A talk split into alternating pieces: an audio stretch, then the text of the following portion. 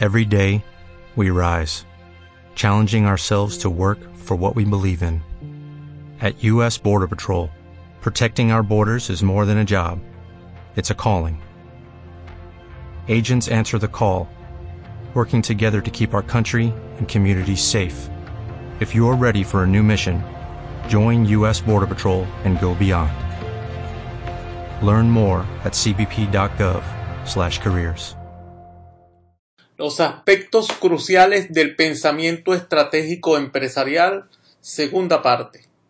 Continuando nuestra conversación sobre la necesidad de asumir un cambio de cultura que impone un entorno dinámico, incierto y cambiante, vamos ahora a desarrollar los siguientes aspectos.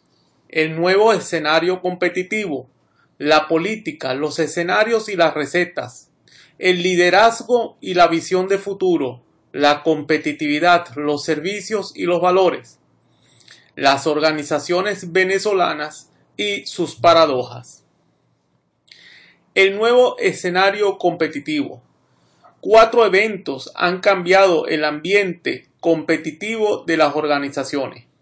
Primero, el fenómeno de la globalización que plantea el reto de enfrentar una realidad donde las consideraciones económicas y sociales ya no se limitan al entorno próximo de la nación, sino que, en el caso de Venezuela, desbordan cuando menos hasta los países andinos del Caribe y Centroamérica.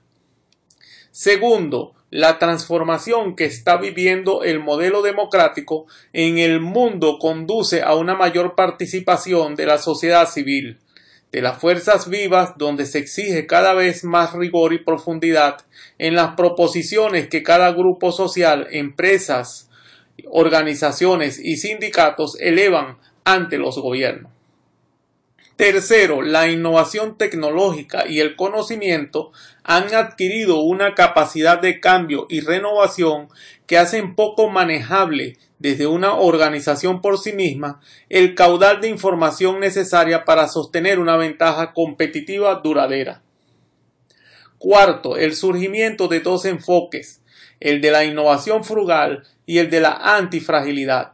De manera sucinta se refiere a una cultura no fundada en la acumulación de fortaleza de la organización y de la disponibilidad abundante de recursos, sino en la creación de una capacidad de respuesta de la empresa a partir de la flexibilidad y de mecanismos autorreguladores frente a la incertidumbre.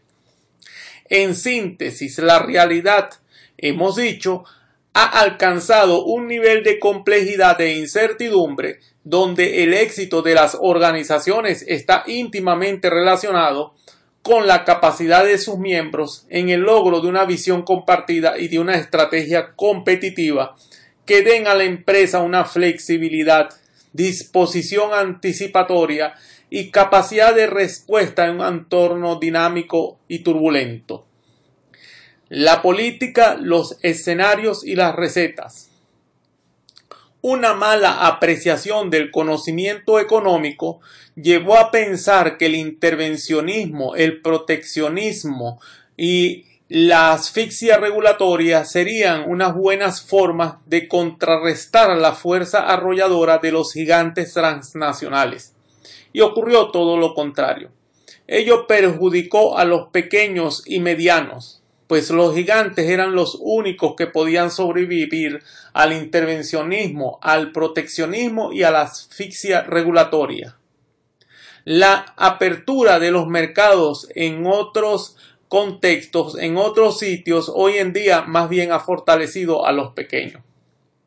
Los continuos e importantes cambios que se suceden uno tras otro hacen de la economía una disciplina que todos quieren conocer con, la una finalidad muy concreta, identificar cómo nos afecta en lo personal y cómo lo hace sobre las organizaciones en general. Las cambiantes organizaciones requieren un tipo de información y una metodología de análisis diferente a la derivada de las finanzas tradicionales. Su objetivo de análisis ya no se circunscribe tan solo a lo rutinario, liquidez, apalancamiento, actividad y rentabilidad, sino además en lo estratégico, ventaja competitiva, alcance de categoría mundial, grado de consistencia en la visión de futuro. Por otra parte, la solución planteada para superar los problemas causados por la inflación y la volatilidad del tipo de cambio al distorsionar la información contable histórica resulta poco satisfactoria en cuanto al método utilizado como en su forma de aplicación.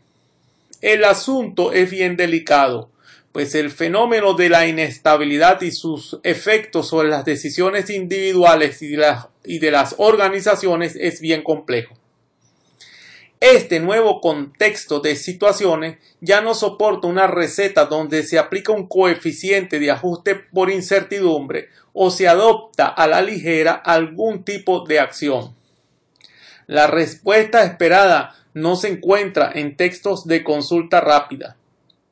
Ellos por lo común tienen una base científica que no va más allá de lo anecdotario y de los relatos como tal o cual organización sobrevivió a la crisis. El liderazgo y la visión de futuro. Resulta obvio que nuestra conversación nos conduce a pensar en el liderazgo, cómo se formula para enfrentar un mundo en el cual nos toca vivir. Pues es responsabilidad del líder y no de las masas la, la formulación de una visión de futuro de una comunidad, de una organización. Al líder lo caracteriza una postura ética, principios, convicciones que reflejan un ideal de aspiración y de valores deseados por la comunidad, que le permite hablar, escuchar e interpretar el sentir, sentir de su gente. Es creativo, entusiasta, amplio, receptivo, inteligente e inspirador. En un orden de importancia, también debe ser analítico, organizado, diplomático, intuitivo y colaborador. Se necesita un director de orquesta y no un general. Funcionan las orientaciones, la cooperación, la participación, el consenso, no la disciplina, el orden y la obediencia. El éxito de un proyecto de organización solo se alcanza cuando la visión logra la adhesión de la gente, su apoyo. De allí la necesidad de un líder y no de un caudillo. El caudillo basa su poder en la autoridad y en su carisma. Una visión debe ser amplia y detallada. Debe indicar el qué, el cómo, el cuándo, el con qué, el quién. Algunos sugieren a que además debe indicar el por qué, una vez más, se requiere de un líder y no de un Mesías que todo lo soluciona. Todo cambio tiene un costo. Decir lo contrario es demagogia. En consecuencia, una visión debe ser lo suficientemente alentadora y positiva como para justificar el esfuerzo. La competitividad, los servicios y los valores. Las organizaciones están evolucionando de una manera tal que se anticipa que serán exitosas aquellas que logren un equilibrio entre la formación de sus recursos humanos, la asistencia externa y sus líderes en un proyecto con visión compartida. Es una evolución hacia la función servicios y hacia un crecimiento más horizontal que vertical hay señales de que la empresa del futuro tendrá cada vez más una disposición hacia la función social y que el afán de lucro sea más bien el resultado de haber agregado valor para la comunidad. Rara mutación de la organización social donde unas se privatizan y otras se hacen más públicas en cuanto a su función primordial.